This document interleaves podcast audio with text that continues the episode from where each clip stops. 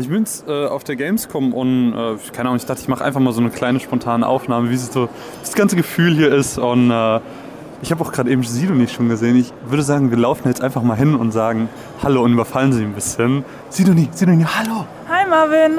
Wie geht's dir? Du bist die ganze Zeit auf der Nintendo-Stelle und, und, machst alles klar und ist alles gut? Hast du Spaß? Ja, ich habe total. Warte, warte, warte, warte, warte. Das ist Mario. Komm, komm, wir gehen, wir gehen mal zu Mario. Okay, Ma Ma Hey, hey Mario, um, I'm a huge fan. Hi, uh, it's, it's, so nice to meet you. Hello, Super Marvin. How are you doing today? What, what, what, are you doing on Gamescom? Oh, mamma mia. You know, it's an odyssey. I got a lot of adventures to do. Yahoo! Oh, starting with Save the Princess. Ha ha! Of course, I'm not with Mario, but I'm with Charles Martinet, the voice of Mario, the voice actor who always been the voice. And um, Maybe for those who do not know you yet, would you just introduce yourself with a couple of sentences? Sure. It's a me, Mario. Woohoo! And Luigi too. Ho ho! And Wario, hey today. Yahoo! And well, Luigi, you never mentioned me first. And baby Luigi. And baby Mario. Let's go. Yahoo! Uh, for how long have you been the voice of Mario now? Mamma mia, you know, I think I was cast 27 years ago. 27 absolutely magical, joyful years ago. And um, could you tell us something about the auditions back then? Oh my goodness. Well, sure. I just walked in and crashed the audition, and I talked for long enough to till the tape ran out, and then uh, I, I, got ready to just go back to the beach, and he got on the phone, called Nintendo, and said, "I found our Mario. I got him," and that was uh, many, many wonderful years ago. Have you some kind of favorite story you love to tell when talking about your work for Nintendo?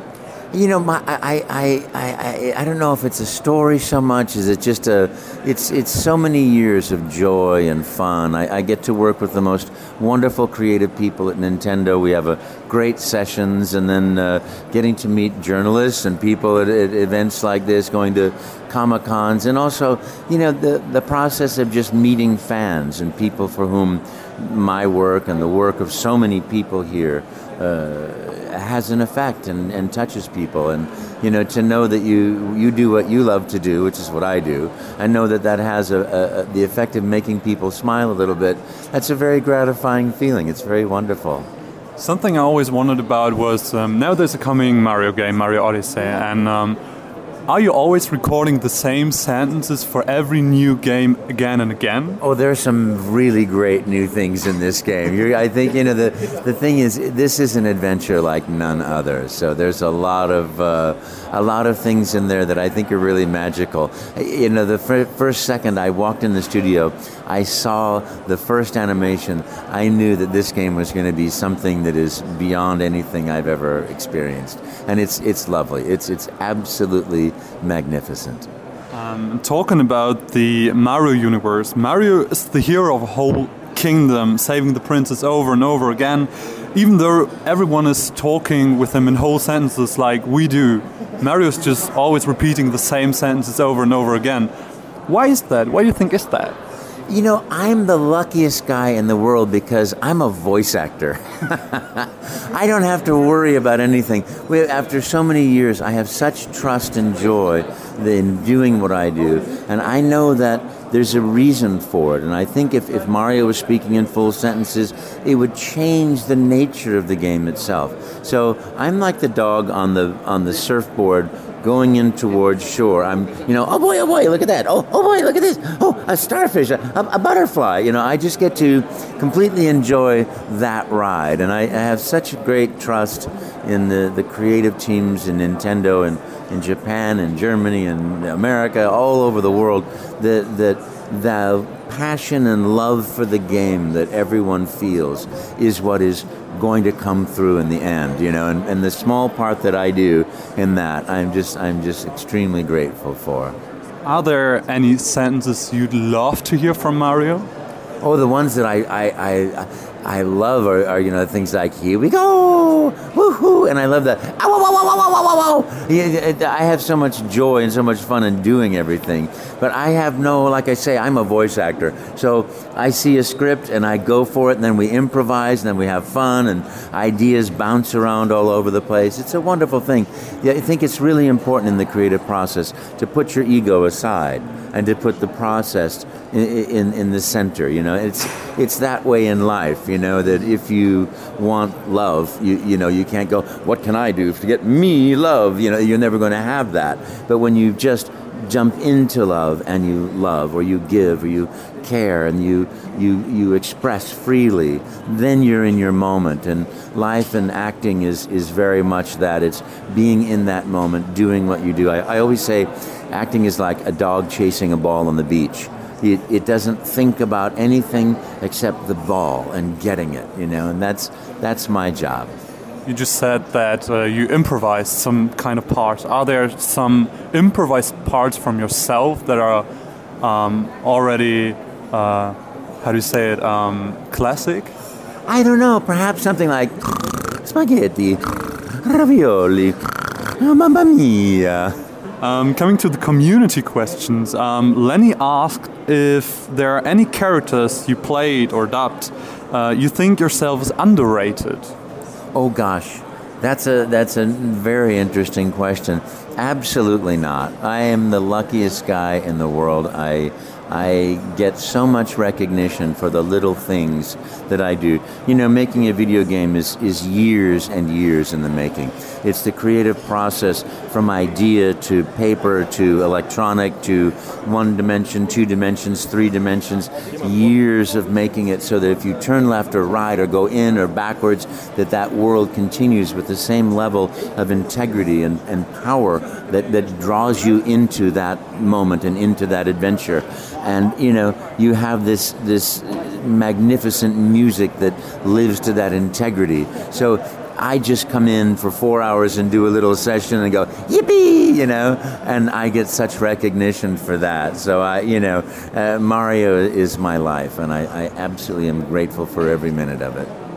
Something I wondered myself about was um, when looking at your Wikipedia page, there weren't so many um, titles uh, at the list. Um, I was wondering if you're just working for Nintendo, or are there any other projects you're working on as a voice actor? You know, I've been doing acting for 42 years, and uh, you know, as you as you uh, uh, get to a certain place in your life, you start just doing what you love to do and not doing other things. You know, I did uh, Skyrim, I did a, a Paarthurnax and that, and, and uh, a Bit Trip Runner, the series coming out on, on uh, a Nintendo Switch too, and that's a joy. You know, it's always fun to do a, a little project here and there, but my heart is with Nintendo, my joy is with Nintendo, and that's what I do.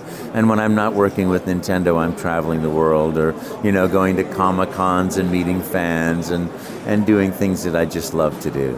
Um, the next question comes from Trajo. Um, he asks if there are any moments in your life when you hate being reduced to being Mario. That's a lovely question. Absolutely none. You know, Mario has given me so much. I, I, do what I absolutely love to do, and this is what I encourage all of your, your, your friends and everybody to do is do what you love to do. Follow your heart, follow your dreams, and build your passions and explore your life because this is a, a very short and fast adventure. And uh, you should uh, profit and enjoy from it as much as you, you possibly can. Um, so we're getting poetic. I, I like that. Um, Thomas asked, um, talking about anything you can imagine, not just video games, uh, not just Nintendo, anything you can imagine. What character would you love to lend your voice? Well, I, I'm already doing the one that I will. That's, you know, I love doing Mario. I just, you know, to me, the joy, the happiness, the fun, the optimism, it's, it, it's just such a gift to just you know, an actor goes into that personality of himself, into the, the truth of the core of the being, whether it's the, our goodness, our evil, or whatever it is. I have the great fortune of playing the character that I love the most in the universe, which is Mario, you know, and uh, I always aspire to be more as a human as he is, you know, more, more human, more, more joyful, more full of optimism and innocence. You know, you life happens, uh, and we all have the same, you know, the the same loves, the same sorrows, the same adventures, but in different manifestations. But we're all the same family, you know. So that's the the member of the family that I want to be most like.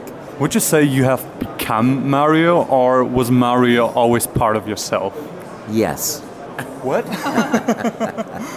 you know, it's a give and take thing. You know, you, I, uh, I, I, looked immediately for the sense of joy and fun in myself, and as I perform this role over the years, I find that I want to become more of that joy and that fun, and so it's it's a character that gives me so much because I, I believe that in chosen innocence, I believe in uh, optimism, and you know, even when things are dark, you know that there's always light and to always find that light you know. So uh, we both give each other so much. Seeing mario who's a very cheerful character as you just said and uh, seeing yourself who's always very cheerful could you imagine uh, voice acting uh, a very dark character one who's more like depressing or sad? Oh sure. You know it's uh, it's acting you know, there was a there was a jazz singer, a blues singer named Faye Carroll that I used to go see in San Francisco at a club uh, uh, called the Caracole, and uh, she she would sing the most dark, sad, bluesy song, and everyone in the room would be crying. And as soon as she'd fin- finish her last perfect note, she'd have this enormous smile and go, "Thank you." Thank you. And this beautiful smile, and her body would change, and she'd, like a butterfly, open up, and people are crying and applauding, and you go, oh, yes, she's performing. And it, there's, a, there's a beauty to knowing when you're performing and when you're in realness, you know, and, and she gave that, and I, I, I love that. What would you say is the biggest challenge in being a voice actor? Well, that's a very good question.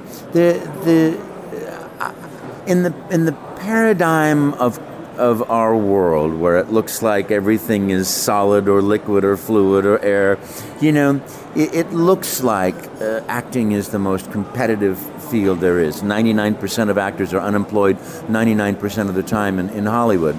So it looks like it's a competitive and impossible field to possibly get into.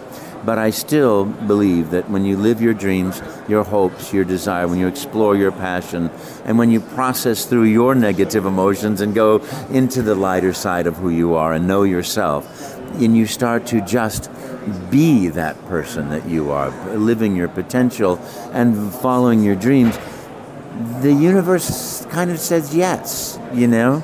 Uh, uh, so you have to get rid of the, your own negative beliefs about a starving artist.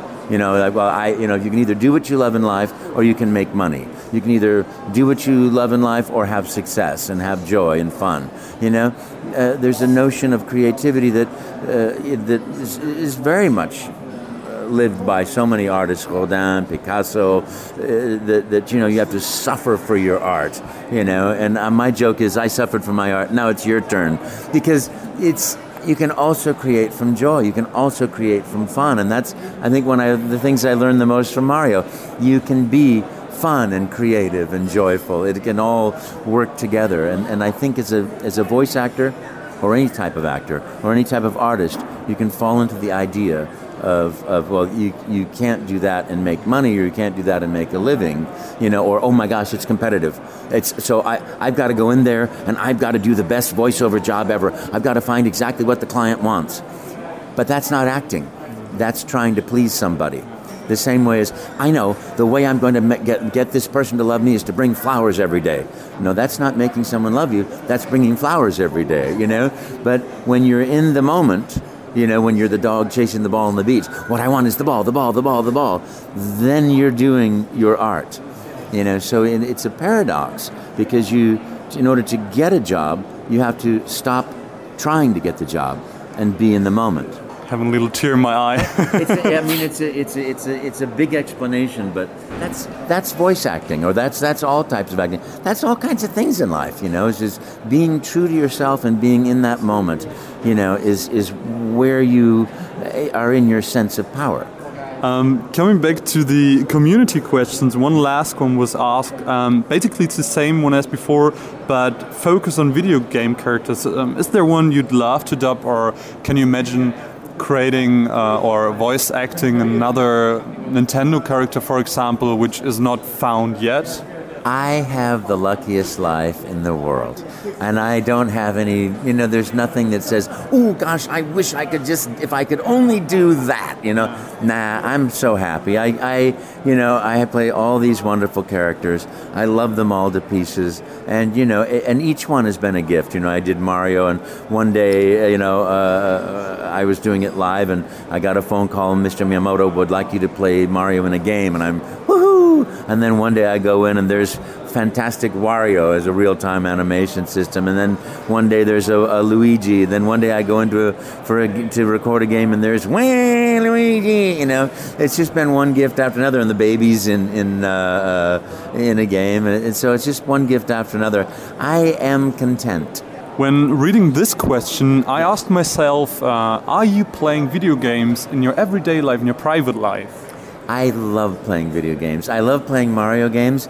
I don't play them very well. I can I can always find out that the princess is not in this castle. And I often see and when I'm doing Mario Kart a little U-turn come down and I'm confused and why is this coming down? I know I'm going It's all about the fun, isn't it? not not how well you do it, but that you do it and love it. Um, there is a mashup coming now with the Rabbids uh, franchise. Could you imagine Mario being with another franchise at some point? you know, I'm the luckiest guy in the world. I'm a video game actor. I, I, get to do the voice, and I, you know, uh, that that is something I don't even think on those realms. I think about the joy and the fun and the next travel and the next pleasure and the interaction in this moment. I just don't think in terms of like, oh boy, I wish there was, you know, because that's what the, I mean. Their whole creative teams and business teams, and that's what they do, and you know that that's their world and their dream and, and their vision, and that's what they do. And I'm so grateful for people like that. And I'm so grateful that that allows me the chance to just do and be myself. and say, here we go, woohoo! we actually are coming to an end right now. Um, I just thought to myself it would be quite nice to hear um, are there any advice Mario would like to give our audience? Have fun, you number one! Woohoo! See you in my games. Ha ha!